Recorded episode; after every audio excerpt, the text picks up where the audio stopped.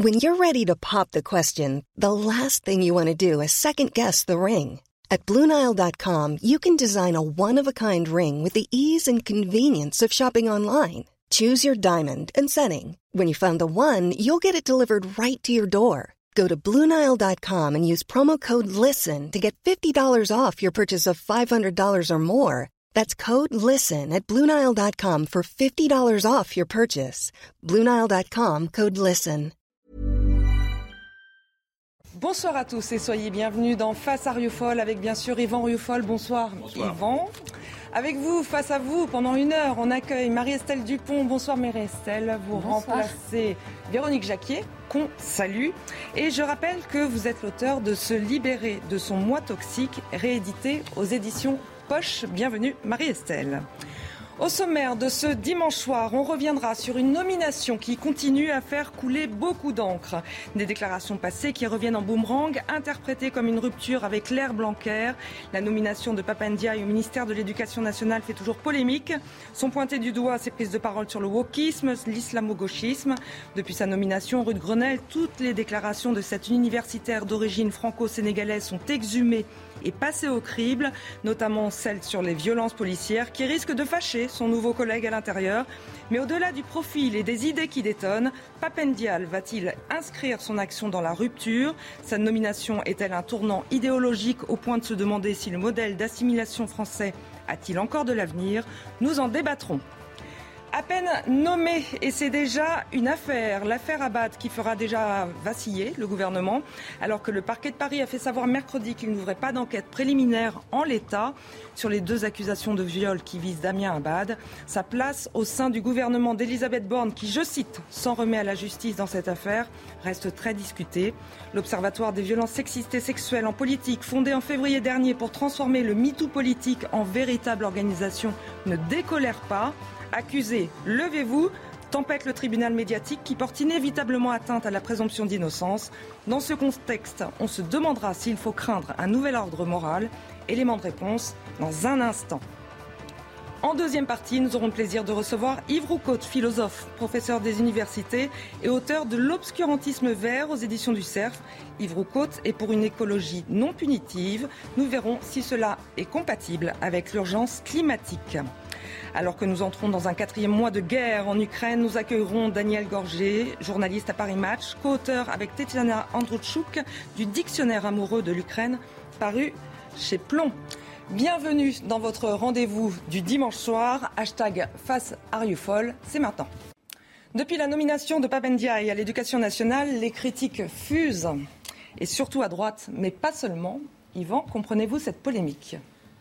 Oui, je comprends cette polémique. Et d'ailleurs, c'est plus qu'une polémique. C'est une polémique d'ailleurs qui ne s'arrête pas à la personnalité de Papendiaï. C'est une polémique qui s'arrête à la manière dont euh, Emmanuel Macron a tranché un débat identitaire. Pendant toute la campagne présidentielle, on nous a dit que la question identitaire était accessoire et qu'elle devait s'effacer face à, devant les urgences du pouvoir d'achat. Et l'on se rend compte aujourd'hui que, d'une manière très autoritaire, par une sorte de coup de force, par une sorte de trahison même, je dirais même jusqu'à dire ceci, une trahison des élites, en tout cas une trahison du président de la République. Le président de la République a choisi de trancher entre le modèle assimilationniste, qui était le modèle ADN de notre, de notre nation, et le modèle multiculturel. Jusqu'alors, on avait bien senti de, chez Emmanuel Macron qu'il penchait davantage, en effet, vers le communautarisme, avec des petites phrases qu'on lui avait prêtées, enfin qu'on lui avait prêtées, qu'il avait dites sur il n'y a pas de culture française, sur la, culpabilisation face à la au passé colonial, etc., face à l'histoire qui devait être déconstruite. Donc il y avait là des éléments qui montraient qu'il était plutôt sensible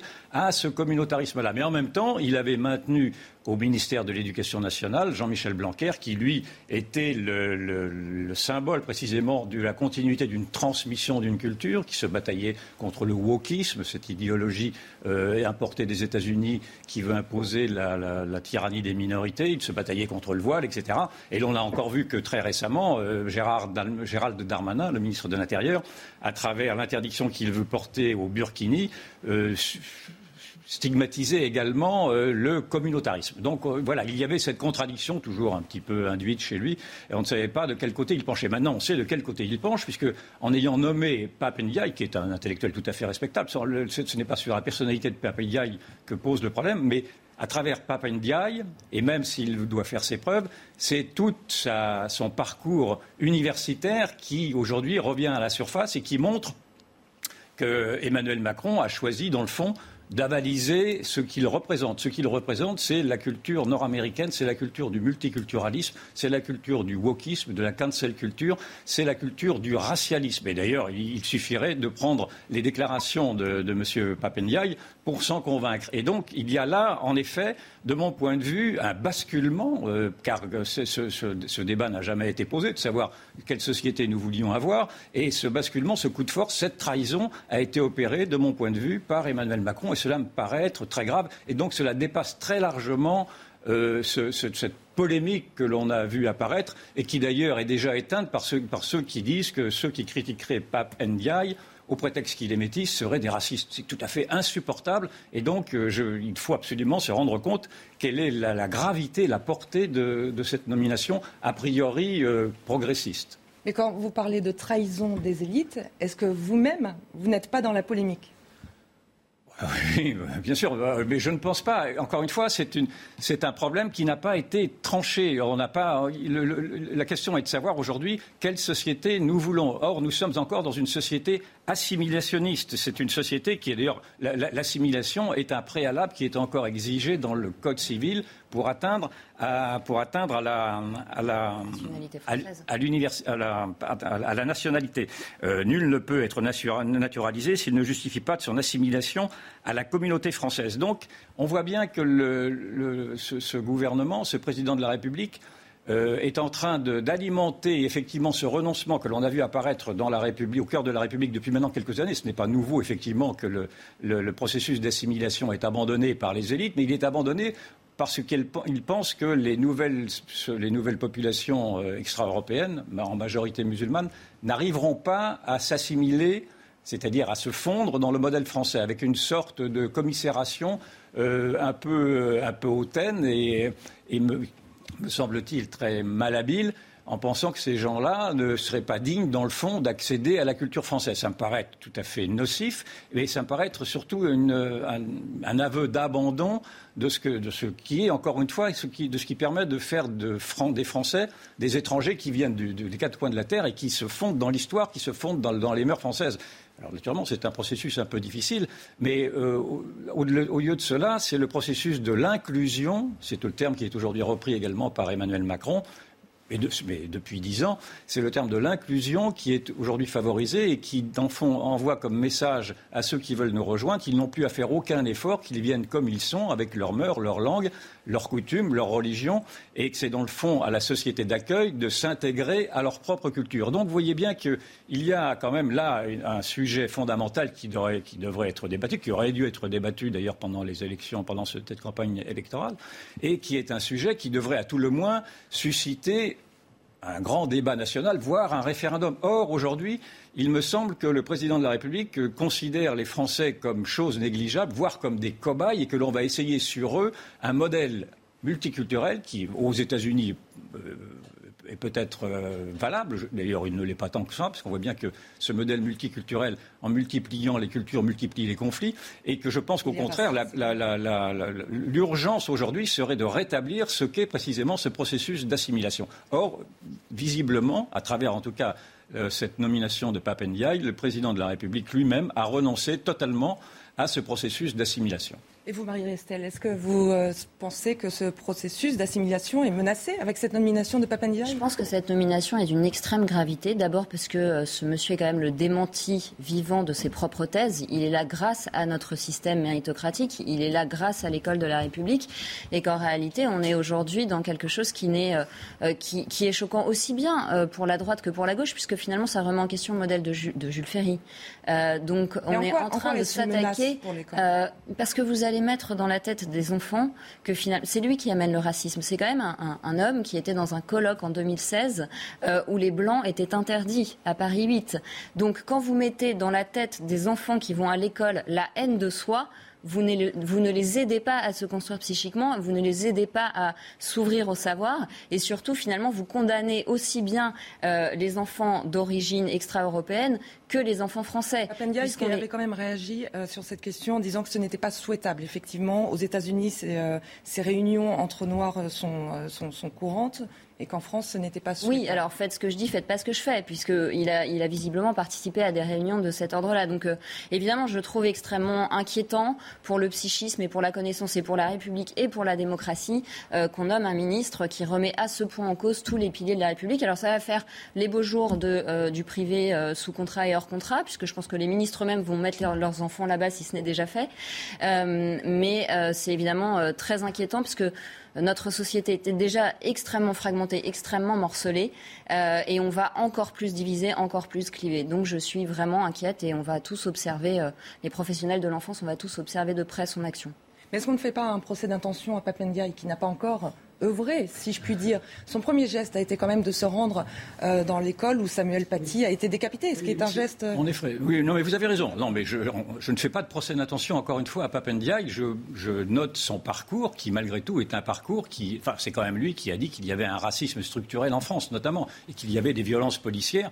Et il a, fait, il a donné tout un, un certain nombre d'indications qui montrent son ralliement à ce que l'on appelle cette idéologie woke, cette idéologie de la cancel culture, qui est le, qui est le pire d'ailleurs de ce que de ce que nous importent les États-Unis, avec une sorte de déstructuration de ce qui nous constitue. Mais je ne lui fais pas le procès. Il peut peut-être s'amender, mais je ne vois pas très bien comment un, parcours tel d'un intellectuel, d'ailleurs en fond, dans le fond assez conformiste, parce que en fait cette idéologie, elle, est portée très majoritairement aujourd'hui par, les, par les philosophes des sciences sociales dont il fait partie, et donc il y a là un grand conformisme que l'on a vu apparaître depuis très longtemps. Donc je ne fais pas de procès, mais je le vois quand même assez conformiste. En effet, il a été, il a rendu hommage aux collègues de Samuel Paty en disant d'ailleurs qu'il refusait la barbarie et la haine c'est tout, à fait respectable, mais j'aurais préféré, j'aurais aimé qu'il désignât plus exactement qui avait tué euh, Samuel Paty, notamment. C'est-à-dire qu'il désigna l'islam, radical, cet islam qui tue, cet islam qui décapite.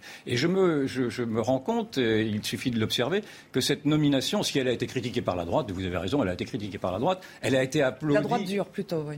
Non, enfin non, pas que la droite dure, je ne suis pas, d'accord avec vous. Non, non, au contraire, même la, la droite laïque, parce qu'elle a été elle a été vraiment applaudie par euh, l'extrême gauche cette fois-ci, en tout cas la gauche radicale, si vous voulez, ou la droite, ou la gauche dure, euh, la gauche de Mélenchon, qui elle se reconnaît totalement effectivement dans ce parcours racialiste, dans ce parcours multiculturaliste de Papendiaï. Et donc cela donne une indication de la filiation qu'il y a entre Mélenchon et le président de la République. On avait bien vu que le président de la République se, précipitait pour faire barrage à l'extrême droite, naturellement, et on avait vu qu'il modérait ses propos quand il s'agissait de faire barrage à l'extrême gauche. Et en effet, il y a cette filiation-là. Or, cette filiation me paraît très dangereuse parce que dans les plis de ce multiculturalisme-là que défend que défend Papendiaï et qu'avalise à l'évidence aujourd'hui le président de la République, c'est dans ces plis-là que se développe précisément cet islam radical, cette contre-société qui nous déteste et qui, euh, au prétexte de l'inclusion, veut se préserver de ses propres règles en refusant les, règles de, la société d'accueil. Et donc, il y a, quand j'entends le président de la République dire qu'il veut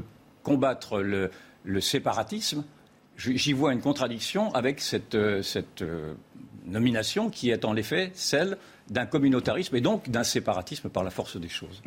juste un mot pour conclure. Je, trouve qu'il y a un double cynisme de la part d'Emmanuel Macron. Un cynisme parce qu'il appelle son parti Renaissance et que visiblement pour lui Renaissance signifie déconstruction. Euh, puisque le wokisme, c'est quand même la déconstruction de tous les repères de l'enfant, notamment la différence des sexes. Euh, et puis euh, un cynisme au niveau des élections législatives, puisqu'on se doute que Mélenchon sera certainement le principal parti d'opposition et que là, il fait cadeau à Jean-Luc Mélenchon d'un ministre euh, et, pas n'importe lequel, puisque c'est probablement le, un des ministres, le ministère pilier de la République. Et revenons sur l'assimilation. qu'est-ce qui vous dit, qu'est-ce qui nous dit que l'assimilation à la française reste le modèle idéal c'est la vraie question, vous avez raison. moi, je, en effet, l'assimilation commence peut-être à s'essouffler, mais je pense que Euh, alors naturellement, on peut trancher le débat, comme le fait maintenant Macron, enfin comme il suggère de le faire, en disant, puisque l'assimilation est devenue quelque chose de trop difficile pour ceux qui nous rejoignent, laissons tomber l'assimilation et acceptons ce modèle nord-américain. Mais encore une fois, d'abord c'est un débat, et puis je pense que, enfin moi en tout cas, je me battrai jusqu'au bout pour que l'on préserve l'objectif de l'assimilation. Je dis bien que je, sais bien que l'assimilation n'est pas quelque chose qui est accessible dès le départ. C'est un long processus pour celui qui nous rejoint, euh, parce qu'il faut, il faut, c'est une sorte de violence quand même identitaire. Il faut accepter d'oublier un peu d'où l'on vient, d'accepter sa propre culture, en tout cas de la garder pour soi etc. Mais je pense qu'il faut malgré tout garder cet objectif et surtout faire en sorte que, euh, la France devienne attractive. Si l'assimilation ne fonctionne pas, c'est aussi parce que la France elle-même doute de ses propres valeurs, doute de sa propre histoire, doute de son propre modèle. Et donc il faudrait que l'on revienne à cette fierté d'être français qui avait été un titre de Max Gallo, d'un livre qui avait fait beaucoup de bruit et qui était tout à fait remarquable, et afin de, cesser de, que, que les, ceux qui nous rejoignent nous rejoignent simplement pour euh, notre carte vitale, si je puis dire, et non pas pour notre carte d'identité. Mais il dit aussi qu'il faut introduire de la diversité n'est-ce pas le principe fondamental qu'il faut enseigner justement à l'école Mais justement, la diversité. Euh, le communautarisme maintient les clivages. Et donc, en fait, c'est plus de la diversité, c'est de l'éclatement. Je pense que si l'assimilation euh, peut être euh, vue comme un modèle qui n'est pas idéal, c'est parce qu'on n'a pas eu une politique aussi d'immigration qui a été qui a été suffisamment régulée et que donc on s'est retrouvé submergé. Donc, on n'avait plus les moyens de notre ambition assimilationniste. Mais c'est aussi que c'est en face de l'assimilation, c'est quoi le modèle? C'est le communautarisme, et le communautarisme, c'est la principale menace à la démocratie. Et dernière question, pourquoi Emmanuel Macron a-t-il nommé cet homme, selon vous ah, je, pense qu'il a nommé cet homme. Alors peut-être est-ce, en effet, pour reprendre ce qu'il avait dit des non-vaccinés, euh, et de connaissance son côté provocateur pour les non-vaccinés, il dit j'ai très envie de les emmerder parlant des non-vaccinés. Peut-être a-t-il pensé j'ai très envie parlant des conservateurs, dont je me réclame, j'ai très envie d'emmerder les, conservateurs. Peut-être y a-t-il cela. je pense qu'il y a aussi une motivation plus politique, c'est-à-dire qu'il cherche à flatter précisément cet électorat mélanchoniste à la veille quand même des législatives. Et puis peut-être, et c'est l'autre, et c'est l'hypothèse la plus, la plus plausible, peut-être se reconnaît-il en effet, mais là je reviens à mon préalable, peut-être se reconnaît-il en effet dans ce modèle de société qui est un modèle de société qui, qui met à bas ce qu'était la France assimilationniste, c'est-à-dire qui met à bas la France millénaire, pardon de ces grands mots. C'est pour cela que je dis qu'il y a une trahison dans la mesure où les Français ne se sont jamais prononcés sur euh, euh, cet abandon de, la France millénaire. Et je suis sûr que si on demandait par référendum aux Français ce qu'ils pensent de cette position-là, je pense, bah, je m'avance peut-être, mais je pense qu'ils seraient d'accord pour dire qu'il faut préserver précisément ce qui a fait cette merveilleuse civilisation qui est la nôtre. Je parle de la civilisation française, qui est une civilisation malgré tout qui a l'air encore d'attirer beaucoup de gens si l'on voit tous ceux qui se pressent euh, pour, pour nous rejoindre, pour le pire ou le meilleur. Allez, on change de thème avec euh, cette question qui devient centrale dans le débat public. Faut-il craindre un nouvel ordre moral? En pleine tempête médiatique, Damien Abad, ministre des Solidarités, est accusé de viol par deux femmes. Il se déclare innocent et exclu de démissionner. Question simple, Yvan, peut-il rester au gouvernement? Alors, euh, question simple, réponse simple. Oui, il peut rester au gouvernement. Maintenant, euh, si l'on va un peu plus loin, il peut rester au gouvernement, mais ça va être compliqué pour lui. En effet, euh, mais, si on suit la, si je puis dire, la jurisprudence qui a été posée par Emmanuel Macron, il peut rester au gouvernement pour la simple et bonne raison que le garde des Sceaux lui-même, Éric Dupont-Moretti, excusez-moi, qui est mis en examen, qui, est, qui, est même, qui peut même d'aller être convoqué devant la Cour de justice de la République pour une histoire de conflit d'intérêts, euh, ce ministre de la Justice a été maintenu dans son poste alors que précédemment, c'était la jurisprudence dite Balladur et Bérégovoy, un ministre mis en examen immédiatement devait démissionner. Donc là, le, président de la République a signifié que le politique euh, valait davantage que le judiciaire et que donc euh, si, euh, si M. Dupont-Moretti peut rester à son poste alors qu'il est ministre de la Justice et qu'il est mis en examen, il serait vraiment saugrenu de voir que M. Abad, qui n'est pas mis en examen, qui n'est même pas poursuivi par la justice, aurait Aurait... Il n'est pas poursuivi parce que les plaintes ont été euh, classées sans suite. Oui, mais donc il n'est pas poursuivi. Donc, il est, donc c'est, bien, c'est, bien, ça le problème. Mais rappelons ce que, ce que l'on reproche à M. Abad. En effet, il y a deux femmes qui lui reprochent des viols. Ce n'est pas mince. Et une première femme a déposé deux plaintes qui ont été classées sans suite, comme vous l'avez dit. Et la, deuxième femme, qui, dans les mêmes termes, lui reproche des viols, n'a pas porté plainte du tout, elle. En revanche, elle a fait un signalement à une structure qui s'appelle l'Observatoire des violences sexuelles et sexistes en politique. mais qui n'est pas du tout une institution comme pourrait on pourrait le laisser le penser. C'est une association féministe. De loi de 1901, qui est née loi, loi de 1901 euh, qui, a été créé par euh, des, femmes qui, très majoritairement d'ailleurs, viennent de l'extrême gauche. Et tout à fait, c'est, pas, c'est, intéressant de le noter. Et on y retrouve d'ailleurs Alice Coffin, qui, euh, cette féministe qui, milite paradoxalement pour le Burkini. Donc ça donne quand même une indication de ce que veut cette association. Et elle est également soutenue par Caroline de Haas, qui était cette autre féministe qui, en 2017, avait interdit que l'on dise que c'était bien des jeunes maghrébins qui avaient violé des femmes allemandes lors de la nuit du Nouvel An en Allemagne. Euh, et elle avait traité de racistes ceux qui voulaient faire ce parallèle, qui rappelait simplement une vérité des faits, qu'en effet, c'était bien, ça avait été confirmé, c'était bien des jeunes maghrébins qui avaient violé, en masse ou, violenté des femmes musulmanes. Donc, vous voyez bien qu'il y a là derrière cette opération, une, cette opération euh, politique, une opération idéologique qui vise euh, à déstabiliser un pouvoir, et singulièrement qui vise à déstabiliser le pouvoir du mal blanc occidental. En tout cas, c'est comme ça que je le comprends, même si vous pouvez m'objecter qu'il y a quand même eu Tariq Ramadan, qui en effet n'est pas tout à fait un mal blanc occidental, mais c'est plutôt l'exception qui confirme la règle. Donc je, je dis que cette affaire est en effet est, mal, mal ficelé. Mais il n'y a pas d'agresseur de droite ou de gauche, Yvan. Pourquoi vous, vous marquez le, côté gauche de, cet observatoire Je ne marque pas le côté gauche. Je, constate que cette association a été créée par des femmes de gauche. voilà, et pas par des femmes de... Et je constate d'ailleurs que les, hommes qui sont poursuivis pour l'instant sont des hommes plutôt de, plutôt de droite. C'est vrai qu'il y a également... Euh, euh, encore euh, M. Dupont-Moretti, à, qui ces, féministes réclament également une démission, parce qu'il l'avait dit, euh, se moquant un peu d'ailleurs de cet ordre moral que, veulent maintenant imposer ces, féministes-là, qu'il y avait certaines femmes qui, regrettaient que l'on ne les siffla plus dans, les rues. C'était en novembre 2018, il a dit précisément, Éric Dupont-Moretti, euh, il y a une très vieille dame qui m'a dit Moi, je regrette de ne plus être sifflée. Voilà. Et il a dit ça à propos euh, de, cette loi sur les infractions euh, dans la rue. Vous trouvez que moi, je trouve ça plutôt amusant parce qu'effectivement, il y a eu cette époque que j'ai connue.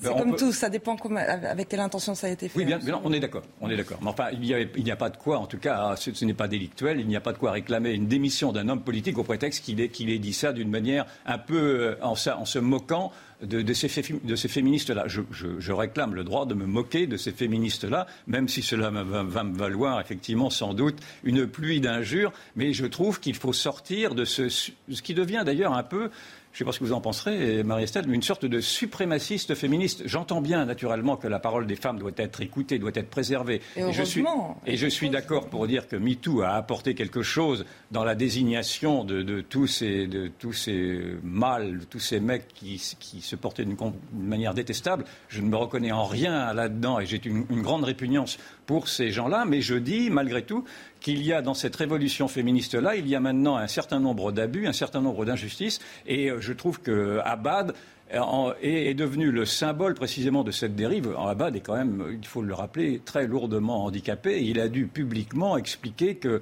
ne pouvait pas faire d'actes sexuels s'il n'était pas accompagné, euh, qu'il ne pouvait même pas euh, enlever son pantalon ni défaire sa baguette. Excusez-moi, mais c'est comme ça qu'il a dû s'expliquer. Et donc, euh, vous voyez bien qu'il y a une humiliation qui a été recherchée de la part de ces féministes-là. Et en fait, c'est ceci qui est très pervers, c'est que... Alors, c'est pas forcément une humiliation volontairement porté euh, ah. à l'encontre, à l'endroit Damien Abad, c'est se faire le porte-voix des plaignantes, qui ne sont pas, jusqu'à preuve du contraire, encore des victimes, mais des plaignantes.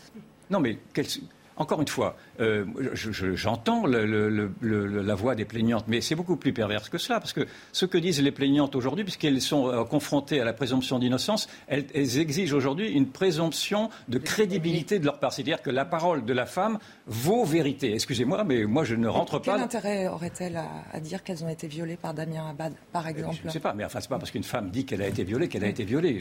encore une fois, euh, peut-être est-ce que je vais. Non, on est d'accord, c'est parole contre parole. Mais on a bien vu qu'il y avait aussi des affabulatrices. On a bien vu que dans le mouvement Balance ton port, il y a eu des accusations qui ont été portées, qui, ont, se sont réduites par des, acquittements. Il y a eu des gens, des, hommes qui ont été euh, accusés publiquement, qui ont perdu leur travail, qui ont été ensuite innocentés. Donc, je, encore une fois, je, suis, j'ai plein de répugnance pour les hommes qui maltraitent les femmes, mais ce n'est pas parce qu'une femme dit qu'elle a été violée qu'immédiatement l'accusation doit être portée pour viol. Encore une fois, c'est la, justice et certainement pas aux réseaux sociaux ni même à nous-mêmes de décider qui est, le coupable ou pas. Or, il y a cette perversion-là de dire qu'il y, y aurait une présomption de, de, crédibilité et, que, et en plus avec une sorte d'ordre moral très victorien qui exigerait maintenant de l'homme qu'il se plie, qu'il parle correctement aux, femmes, qu'il ne cesse de les siffler dans la rue. C'est peut-être pas très malin, mais enfin ça se faisait il y a quelques, quelques époques. Ça ne me paraît pas être un crime, etc. Donc je pense qu'il il faut effectivement, je pense que le, ce, féminisme-là va trop loin. Marie-Estelle, on a hâte d'entendre votre avis sur cette Marie question. Marie-Estelle sera peut-être pas tout à fait d'accord avec moi. Je vais apporter un peu de nuance au discours d'Yvan Youfol. Je pense que d'abord, dans cette, cette, affaire, on le sent, cristallise un grand malaise. Et elle cristallise un grand malaise parce que, en fait, euh, elle euh, soulève deux tabous et deux problématiques. Le premier tabou, c'est celui quand même du sexe et de la politique. Hein. On a bien vu la corrélation entre le fait d'accéder à des postes très élevés et d'être assez naturellement dans une forme de toute puissance euh, et que très souvent, quand même, en politique, et d'ailleurs des femmes politiques sont concernées par la chose, il y a un rapport à la sexualité qui est un exercice de la domination du pouvoir. Aussi, on l'a vu également avec, euh, avec euh, l'affaire de l'assureur. Euh. De l'assureur, absolument. J'allais donner cet exemple et que visiblement l'homme, j'en parlais hier pour autre chose, a du mal à gérer sa toute puissance et que accédant à un certain niveau de toute puissance, il n'arrive pas à se contrôler quand il va vers la tentation du mal. donc ça, c'est un fait. Et c'est vrai que dans un gouvernement qui avait fait de la lutte pour l'égalité femmes-hommes son cheval de bataille, c'est un peu gênant, surtout au moment des législatives. Donc il y, a vraiment ce tabou sexe et politique qui est mis en avant. Et puis il y a un deuxième tabou qui est la sexualité des handicapés.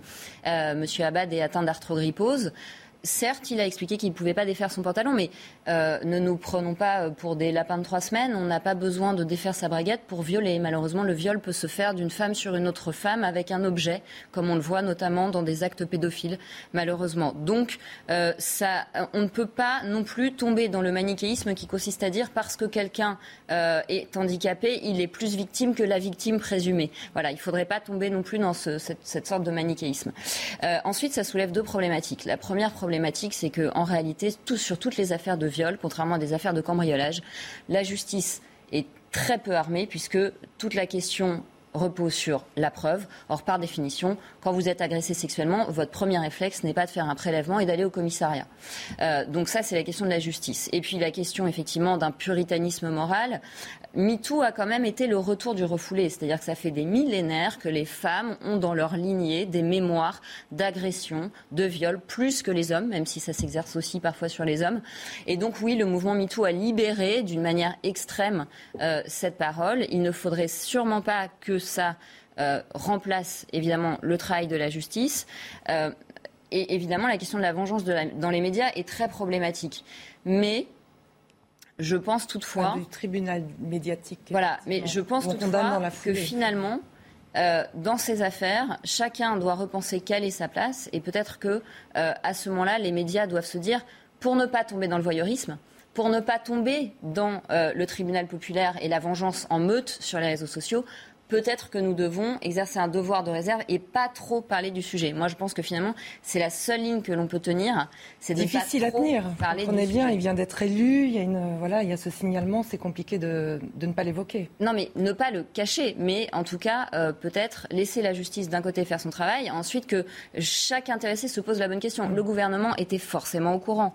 Euh, ensuite, pourquoi oui, ces femmes n'ont pas porté plainte avant C'est-à-dire qu'il y a vraiment des, il y a vraiment des questionnements des deux côtés. Euh, pourquoi lui ne s'est pas dit en, toute conscience, je vais euh, jouer contre mon camp avant les législatives? Enfin, voilà, je pense qu'il y a un questionnement de chaque partie à avoir. Pourquoi Même si Madame Borne dit qu'elle n'avait pas vu le mail de Mediapart qu'il avait envoyé le vendredi soir et qu'elle n'était pas au courant de la nomination. Voilà, il y, a, il y a de la gêne un peu partout dans cette mm. affaire. Il, pourrait porter plainte pour, pour diffamation. Si vraiment il n'a rien à se reprocher, je lis. D'ailleurs, c'est sans doute ce qu'il fera. S'il ne le fait pas, d'ailleurs, ce serait incompréhensible. Mais encore une fois, moi, j'entends très bien ce que vous dites, vous avez tout à fait raison, mais moi, je me méfie de l'arbitraire. Et en plus, je n'aime pas cet autre argument qui est porté par les féministes qui n'arrivent pas à mobiliser la justice en disant qu'il faut maintenant imposer une sorte de principe de précaution contre le mâle qui serait considéré comme étant, parce que un mâle prédateur. Parce que moi, dans, dans, mon cabinet, 9 patientes sur 10 qui ont subi des violences sexuelles ne portent pas plainte. Pourquoi Parce qu'elles vont être exposées à une procédure extrêmement longue où une nouvelle violence va, leur être faite,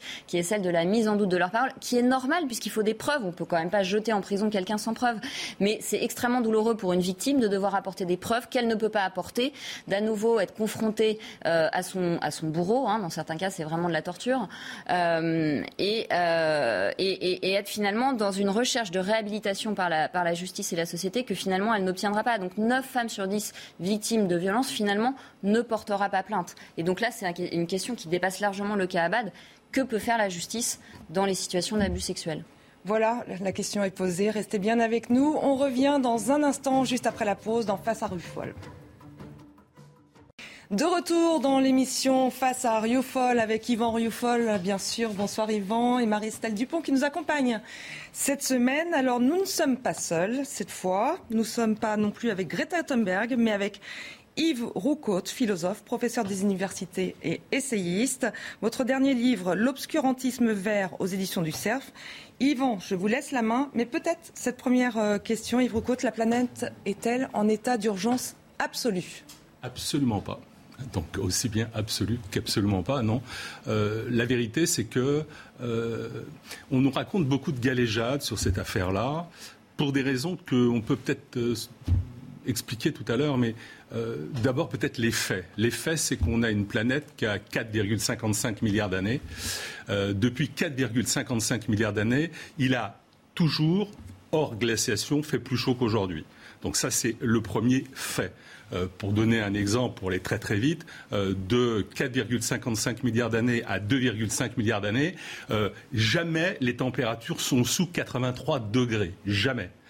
après les périodes qui suivent, on a une période énorme qui va jusqu'à 545 millions d'années, de 2,5 milliards à 460 millions d'années, où on a une série de glaciations avec des réchauffements, des séries pour vous donner un seul exemple de l'harmonie et de l'équilibre qui régnerait sur la planète sans les humains, euh, il faut savoir par exemple qu'on a trois époques de boules de neige, c'est-à-dire que la, Terre est une boule de neige euh, complète, avec 99% des vivants qui sont exterminés d'ailleurs à, l'occasion de ces trois épisodes. Et on a des épisodes de réchauffement absolument intenses. On va sauter rapidement comme un cabri sur euh, cette histoire de la planète. On n'a pas beaucoup de temps quand même. Ouais, bien sûr. Ce qui nous intéresse, c'est l'impact des hommes en fait sur le bah, réchauffement. Voilà, mais on finit quand même là-dessus sur cette période avant les hommes, parce que ce qui est important, c'est de comprendre que bah, si elle était comme ça aussi chaude avant les hommes, c'est que les hommes, ils n'ont peut-être pas une grosse responsabilité. C'est quand même une preuve à contrario qui est très forte. Les dinosaures, par exemple, vivaient avec 27-30 degrés centigrades. Est-ce qu'on comprend bien, Yves Roucault, c'est que donc vous déculpabilisez la responsabilité de l'homme dans ce réchauffement climatique que vous niez pas tout de même. Vous voyez bien qu'il y a un réchauffement. Bah, attendez, moi je ne nie pas qu'il y ait, euh, y compris l'influence des humains, euh, euh, je dirais, dans des détails de ce réchauffement. Ce que je nie, c'est cette responsabilité, cette culpabilité humaine. Je vous donnais l'exemple des dinosaures. Les dinosaures, ils broutaient l'herbe sur le Groenland. Les humains apparaissent il y a 7 millions d'années. On peut aller très vite aussi. Euh, il y a 6 millions d'années, il y a une crise mécénienne démente, 29 degrés centigrades sur la planète. Ça dure 400 000 ans, excusez du peu. Les humains, ils connaissent pas le pétrole, ils connaissent pas le charbon.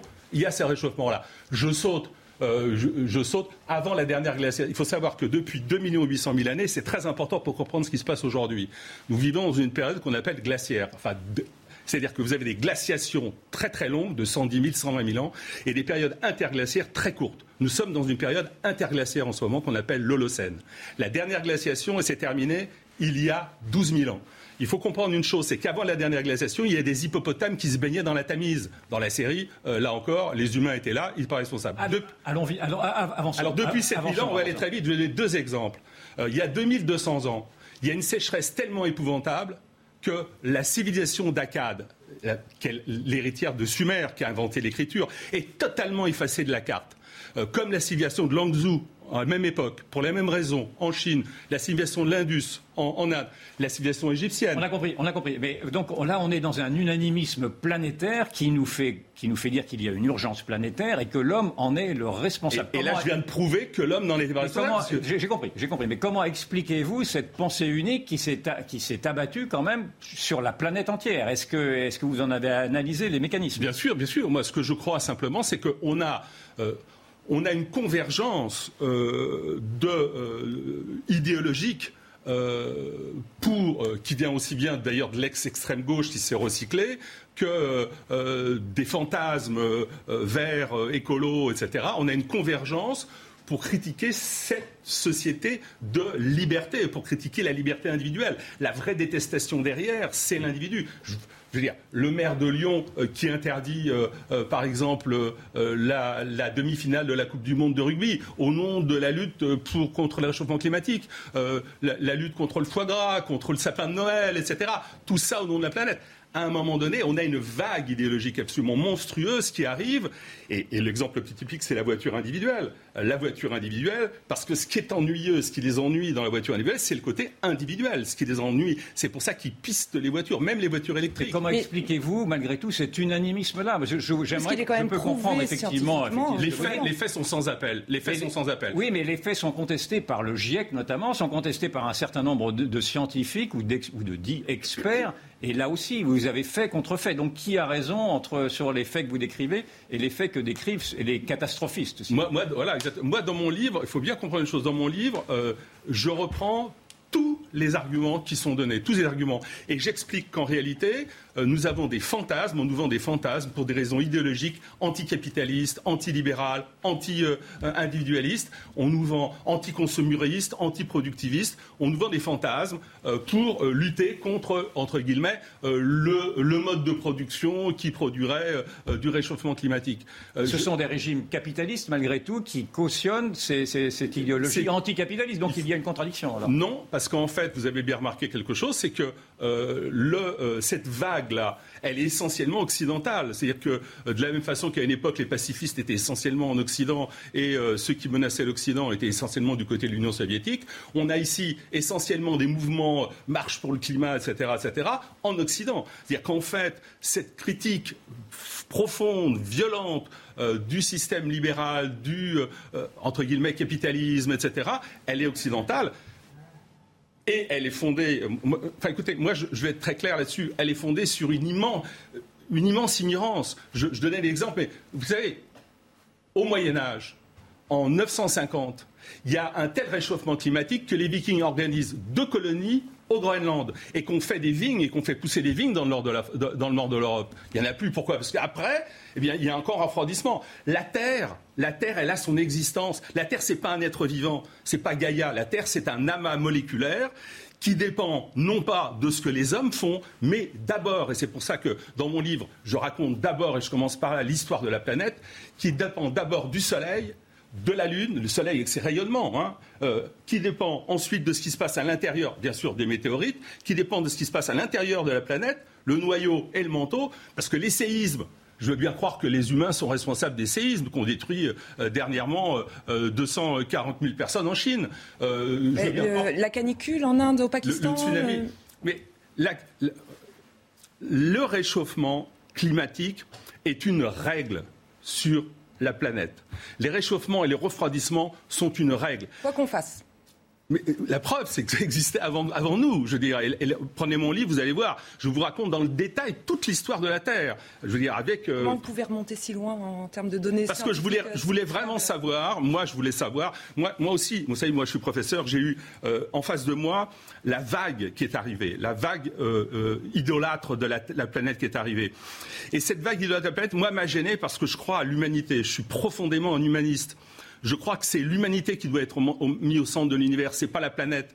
Et, je me, suis posé la question, mais comment ces jeunes qui sont déprimés aujourd'hui, je dire, il y a 40 ans, on croyait en la révolution, plantant des cerises, etc. C'était un autre problème, mais là aujourd'hui, ils sont déprimés. Comment ces jeunes qui sont déprimés peuvent-ils l'être? Alors qu'il y a une telle créativité dans le monde Prenez le CO2. Le CO2, ce n'est pas une molécule maléfique.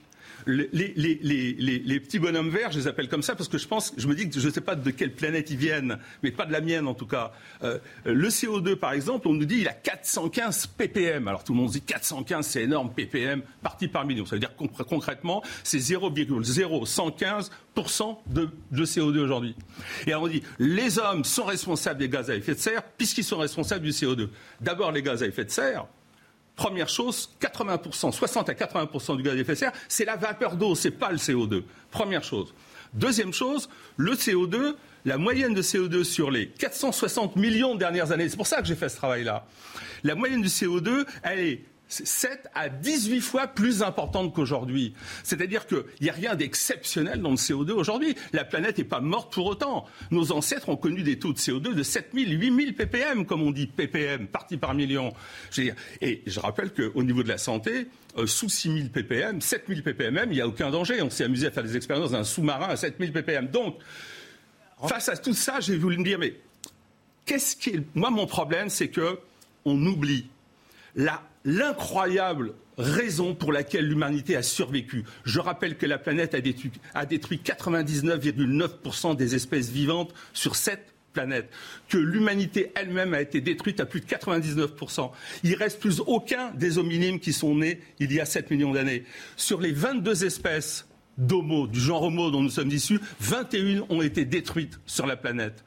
Mais est-ce que vous ne pensez pas qu'il serait tout de même temps, malgré tout, de réduire notre ponction, ne, serait-ce que des ressources énergétiques naturelles sur Terre, afin d'essayer d'inventer des, énergies alternatives, comme les éoliennes, le solaire, ou je ne sais quoi Ce sont tout de même des solutions qui, pourraient, qui semblent être raisonnables. Et de bon sens. que vous en... La, la première chose à dire, c'est que il y a des problèmes réels écologiques. Moi, je suis un écologiste, mais un vrai. C'est-à-dire que je rappelle qu'écologie, ça vient de l'oikos. de Greta Thunberg, en fait. Comment? Vous êtes radicalement l'opposé de Greta Thunberg. On a compris que vous n'étiez pas Greta Thunberg. La vraie, la vraie écologie, écologie, le mot vient de oikos. Eikos, logos. Écologie. Oikos, ça veut dire la maison. Ça n'a jamais voulu dire la planète. La maison, c'est ce que les humains construisent pour se protéger de la nature, du froid, du vent, du chaud, etc., etc., des animaux c'est pour se protéger. C'est une construction artificielle. Donc Jacques Chirac avait tort lorsqu'il parlait de la maison, notre maison brûle. La maison, c'est ce qu'on construit pour se protéger. Et moi, je suis complètement pour l'écologie. Par exemple, euh, euh, vous prenez l'exemple des, éoliennes. Pourquoi je suis contre l'éolienne et pourquoi je suis pour le nucléaire? Il faut savoir qu'une centrale nucléaire de 1450 MW à peu près, c'est l'équivalent de 10 000 éoliennes. Il faut déjà avoir ça dans la tête. La deuxième chose, c'est qu'une éolienne, globalement, on nous dit c'est durable et renouvelable. C'est pas du tout renouvelable. On n'a jamais vu une éolienne produire une éolienne. C'est pas du tout durable. Ça dure 20 ans. Ce qui est durable, parce qu'on vous ment, on, tronque les mots. Le vent, le vent est renouvelable. Je suis d'accord, il est durable. Mais les moulins à vent, ou les éoliennes, elles ne sont pas durables. Donc on vous fait croire que parce que l'énergie est durable, eh bien alors les moyens d'utiliser cette énergie le sont. Les éoliennes, c'est concrètement euh, des morceaux avec des, constructions avec des bétons de, 3 euh, mètres de profondeur, des énormes socles de béton qui, entre parenthèses. En l'occurrence, elles sont décriées hein, maintenant les, les éoliennes comme, il, y a, il, y a, 30 000 éoliennes qui pourrissent hein, qui, mmh. aux États-Unis, hein, qui sont, qui sont, qui sont euh, complètement, complètement, qui sont dans l'espace dans, et, et qui produisent d'ailleurs énormément de pollution. Les éoliennes, leur production on parle de CO2, est une énorme production de CO2, parce que simplement c'est du béton, et que le béton, ça produit énormément de CO2. Et quand vous voulez les excaver, qu'est-ce qui se passe? Il se passe que vous ne pouvez pas recycler l'ensemble des produits, ça crée énormément de déchets. Et donc, vous avez une pollution qui est supplémentaire, qui est là. Et on laisse, sur 3 mètres, on laisse 2 mètres de béton dans le sol. Rapidement, parce qu'il nous reste très très peu de temps, Marie-Estelle Dupont. Oui, j'avais une question. Euh, que pensez-vous, parce qu'on a bien compris que pour vous, une certaine partie de cette idéologie était euh, un symptôme dépressif, finalement, euh, collectif, et, une forme de détestation de soi euh, chez les Occidentaux. Euh, néanmoins, il existe des problèmes, et notamment euh, très bien décrit par Jean-Marc Jancovinci. Qu'est-ce que vous pensez de cette thèse sur le fait que bientôt nous n'aurons plus de pétrole? C'est faux. C'est faux. Et, c'est parce que les gens ne comprennent rien aux sciences. D'abord, il faut bien comprendre une chose, c'est que l'énergie est inépuisable. Pourquoi? Parce que la nature, c'est des atomes, des leptons, des quarks. J'explique ça aussi dans le livre en détail. Et que donc ça donne une créativité humaine monstrueuse. Les hydrocarbures, non seulement il y en a, a, il y en a, a de manière, il y en a pas infinie, énormément, mais on peut en produire. Il faut savoir que c'est parce que les gens ignorent ce que c'est que les biotechnologies, par exemple. Les biotechnologies permettent de produire des hydrocarbures. On peut en fabriquer et on peut fabriquer aussi des alternatives aux hydrocarbures. La pollution, par exemple, on peut, avec les biotechnologies, on a par exemple des champignons qui bouffent le plastique. On crée des champignons qui bouffent le plastique. On crée euh, des, euh, des, bactéries qui, qui, bouffent le plastique. Euh, on est, par exemple, on parle des pollutions dans, dans, du pétrole. On crée des, bactéries qui bouffent le pétrole. Je vais aller plus loin, je vais terminer là-dessus. oui, parce qu'on est. Ouais.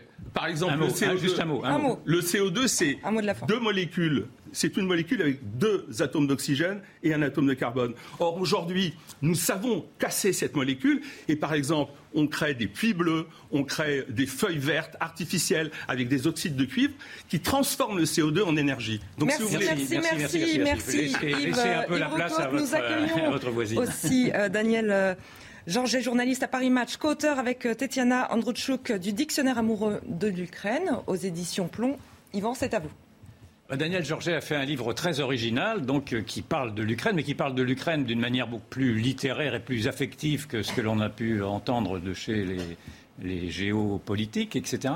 Mais en même temps, vous connaissez l'Ukraine, vous connaissez l'âme ukrainienne, et ma première question était, dans le fond, de savoir si vous, aviez, si vous aviez été surprise ou non par cette résistance d'un peuple que l'on croyait être un peuple un peu dissous dans une, dans une identité qui était à la fois russe et ukrainienne. Qu'est-ce que, que vous en avez, que vous avez vu de cette naissance ou de cette renaissance ukrainienne? Ce qui m'a, ce qui m'a étonné depuis que je m'intéresse à l'Ukraine, puisque c'est à partir de, de, la rencontre avec Tetiana que je m'y suis intéressée, c'est au contraire la résistance de, de, cette âme ukrainienne à travers les siècles.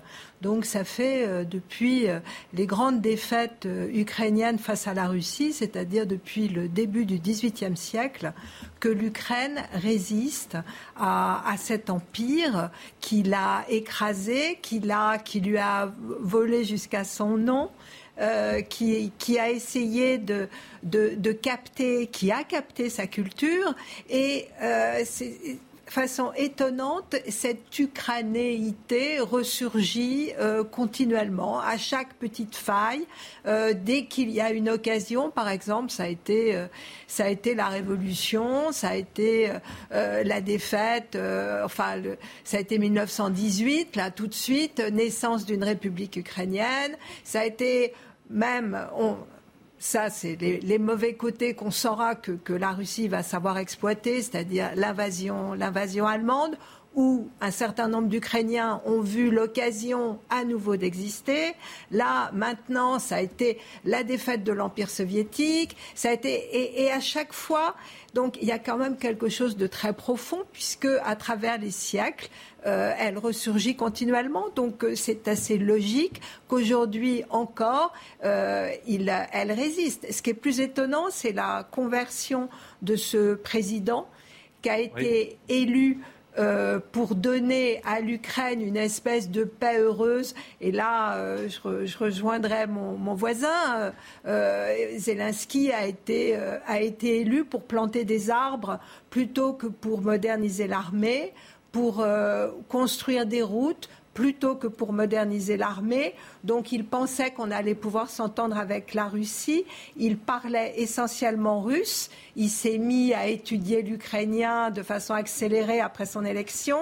Et, brusquement, on dirait, euh, il a réalisé euh, assez dernièrement quand même que euh, la Russie, contrairement à son discours, euh, n'était pas utilisé plutôt ce, un soi-disant sentiment d'agression pour l'agresser lui-même. Il a fallu, et à ce moment-là, il a fait un retournement euh, extrêmement rapide. En une journée, euh, tout d'un coup, il a personnifié la résistance qu'il n'était pas jusque-là. Donc euh, ça, c'est. Et comment expliquez-vous que, que, le Poutine lui-même ait sous-évalué la puissance des racines de cette nation ukrainienne qu'il connaît malgré tout, parce qu'il est quand même le, voisin de ce pays-là. Donc, euh, on, peut faire, on peut émettre cette hypothèse que cette identité ukrainienne n'était pas évidente à tout le monde, à tout le moins, et, et singulièrement pas à, Poutine. Est-ce là son erreur d'analyse élémentaire de dire que, de penser que l'Ukraine n'était pas une nation? Moi, je pense que Poutine est la victime de ses mensonges.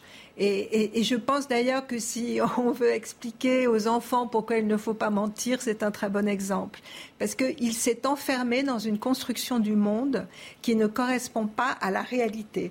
Il n'a jamais, il n'a jamais analysé euh, les, les, échecs de l'Union soviétique. Il n'a jamais véritablement analysé les, euh, les erreurs et les crimes staliniens. Et donc, il a continué dans une espèce de mythe. D'ailleurs, la, la guerre qu'il livre aujourd'hui est une guerre qui nous semble d'un autre temps, qui nous semble du XXe siècle, comme s'il n'arrivait pas à être dans le, dans le monde d'aujourd'hui, un monde où euh, l'occupation euh, territoriale n'a pas forcément euh, grand sens, où, où on fait du commerce, où il y a des échanges où il y a d'autres manières de, d'envahir son voisin que, que les chars et, que les armes. Et, donc, je, crois qu'il n'arrive pas à voir le monde tel qu'il est. Il le, il le voit tel qu'il a été euh, à une époque qui n'est plus Son argument était, notamment, parmi ses arguments, il y avait celui de combattre, de, dénazifier l'Ukraine. Et, et, singulièrement, on a vu dans la chute de Mariupol, qui était défendu par le commando Azov, que le, on a suggéré que le commando Azov était la, perpétuation de ce nazisme-là. Est-ce que vous vous agréez à cette lecture ou est-ce que ça vous paraît anecdotique? Bah, D'abord, il faudrait savoir ce que veut dire euh, le mot nazi pour euh, Vladimir, Poutine, puisque euh, pour nous, le nazisme est, totalement lié à la Shoah, mais en Russie, le massacre des Juifs, c'est quelque chose qui, ne, qui, a été, qui a été tabou pendant, pendant des années. Enfin, euh, en, l'Ukraine qui a été le théâtre de Babillard, on n'a pas pu parler de Babillard jusqu'à euh, l'indépendance de l'Ukraine. Il fallait recouvrir euh, les massacres des Juifs. Euh, il n'y avait que des massacres de civils. Et d'ailleurs, il est vrai qu'il y a énormément de, de civils ukrainiens non juifs qui, euh, qui sont morts. On, dit qu'il y a un, entre 1 million, et, 1 million et 1 million et demi de juifs ukrainiens qui ont été massacrés par les nazis, mais il y a plus de 3 millions d'Ukrainiens non juifs.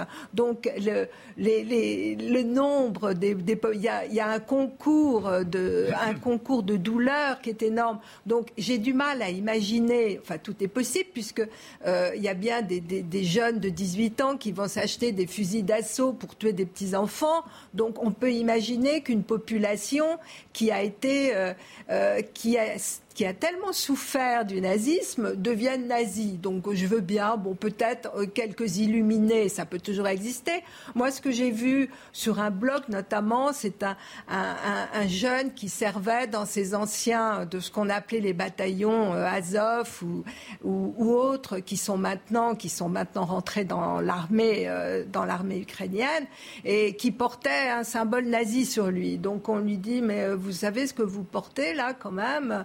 Et, lui dit ah bah oui, mais parce que pour moi, euh, c'est des gens qui n'ont pas peur de la mort, c'est des gens qui se battent euh, jusqu'au bout. Euh, voilà, c'est ça que ça veut dire. Donc je, pense qu'il y a autant de gens incultes en Ukraine que, que, dans nos pays et que d'ailleurs euh, cette inculture a été, euh, a, été très utilisée par le, par le pouvoir, puisque euh, pendant, pendant très longtemps, on n'a on a rien appris.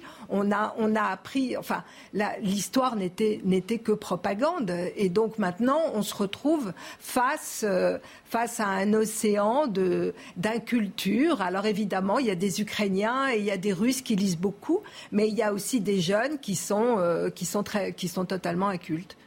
Malgré tout, les Ukrainiens et les Russes étaient et sont, demeurent, j'imagine, des peuples frères, en tout cas des peuples cousins. Est-ce que vous pensez qu'ils peuvent se réconcilier à nouveau ou est-ce que vous pensez vraiment qu'aujourd'hui nous assistons à une rupture, à une cassure dans une même civilisation Ou est-ce que c'est une civilisation différente d'ailleurs? Je, pense que c'est des civilisations proches, bien sûr, mais il n'y a pas de pire haine que la, haine des, frères ennemis. Et là, les haines sont réactivées. Alors, pour combien de temps? Évidemment l'énorme différence. C'est entre le, problème, c'est que les Ukrainiens se sont révoltés contre, contre un système qui était quand même encore largement hérité du système soviétique en 2014. Ils, se sont, ils ont fait leur révolution au prix d'une centaine de morts qu'ils appellent la centaine céleste. Les, apparemment, les, Russes n'ont pas fait, n'ont pas fait cette révolution. Donc il y a une différence énorme entre entre les, Russes qui, continuent à accepter un, système euh, autoritaire et les Ukrainiens qui, eux, ont choisi d'appartenir à une civilisation qui ressemble, qui ressemble à la nôtre, qui prône les, les, valeurs de la liberté, les valeurs de l'individualisme. Et qui puise un peu dans la culture française. Rappelez-nous très rapidement, parce que c'est en fait c'est le, thème de votre livre. ce sera la dernière question. Ce sera la dernière question. Qu'est-ce que la France a d'ukrainienne, si je puis dire, en elle, si vous pouvez eh bien, il y a un mélange. En, Ukraine, c'est à la fois le sud et le nord. C'est un peu comme nous de ce, de, ce point de vue-là. Ça, ça, va donc d'un climat pratiquement méditerranéen à euh, des, régions, des régions très froides. Et je ne sais pas, c'est peut-être ce, ce, côté courant d'air euh, qui fait qu'il y a quand même malgré tout une légèreté et une, et une joie de vivre qui, qui et, des fantômes et des fantômes que l'on retrouve dans votre livre euh, Balzac, Madame Anska, Apollinaire, etc. Oui, ah oui, bah, Balzac, le grand amour de le grand amour de, Balzac est une est une aristocrate polonaise, mais mais dont les terres sont en sont en Ukraine, ces terres qui représentent euh, l'équivalent de, des Yvelines, hein, avec 3000 euh, 3000 serres dessus, puisque ce sont les Russes qui introduisent le, le servage en Ukraine, ce qu'on a, ce qu'on n'a pas oublié. Alors Balzac, justement, comme beaucoup de Français, était un peu un admirateur du tsar. il en avait assez des révolutions. Il en avait connu beaucoup, beaucoup trop. Et donc, il trouvait que ce régime autoritaire était très bien. Jusqu'au moment où il a voulu épouser Madame Anska. Et donc là, il a compris qu'il y avait, qu'il y avait quand même des limites aux avantages du tsarisme. Merci, merci, Daniel. Euh, Georges, j'invite les spectateurs à, lire votre dictionnaire amoureux. Je peux témoigner du peuple ukrainien parce que j'y étais au mois de mars pour couvrir les événements. effectivement, c'est un peuple euh, résilient. Merci également à Yves Roucaud. Je rappelle euh, donc votre euh, ouvrage, L'obscurantisme vert. Merci Yvan, merci Marie-Estelle. Merci Restez bien avec nous sur CNews. L'info continue. Retrouvez tous nos programmes et plus sur cnews.fr.